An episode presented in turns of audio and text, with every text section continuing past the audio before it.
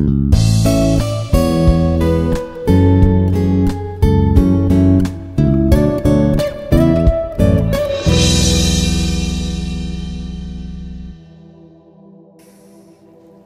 buey de las pirañas. Buenos días, mi nombre es Edgar y este es el devocional de Aprendiendo Juntos. Antes de comenzar, quiero pedirle a Dios que en esta mañana nos hable tanto a ti como a mí y que a través de este devocional podamos aprender un poquito más de Él. Y no solo eso, sino que podamos aplicar todo lo que escuchemos para que nuestras vidas sean diferentes y cada vez mejor. Así que comencemos con este devocional.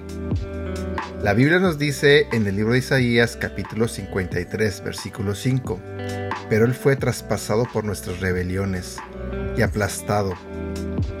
Fue golpeado, fue azotado para que pudiéramos ser sanados. En la zona del Pantanal del estado de Mato Grosso, Brasil, hay muchos ríos que se desbordan en temporada de lluvias. Siendo zona de ganado, es necesario cruzar esos ríos con mucho cuidado sobre todo porque allí abundan las pirañas, peces pequeños pero mortíferos. Los vaqueros colocan un buey río abajo para que las pirañas lo ataquen y así la sangre sigue por la corriente del río. Se desvía la atención de los peces y pasan los demás animales sin peligro. El buey se sacrifica para salvar a los demás. Qué impresionante metáfora para representar la obra salvadora de Jesús en la cruz. El enemigo de las almas le dio muerte y su sangre fluyó para dejarnos a salvo.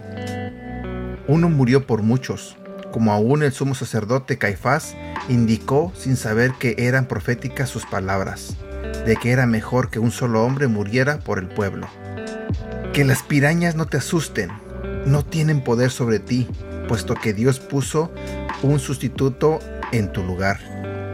No temas a la muerte ni a la condenación Comparte esta verdad con otros que saben que no merecen que Dios les salve, pero muchas veces no entienden que Jesucristo tomó su lugar al ser crucificado.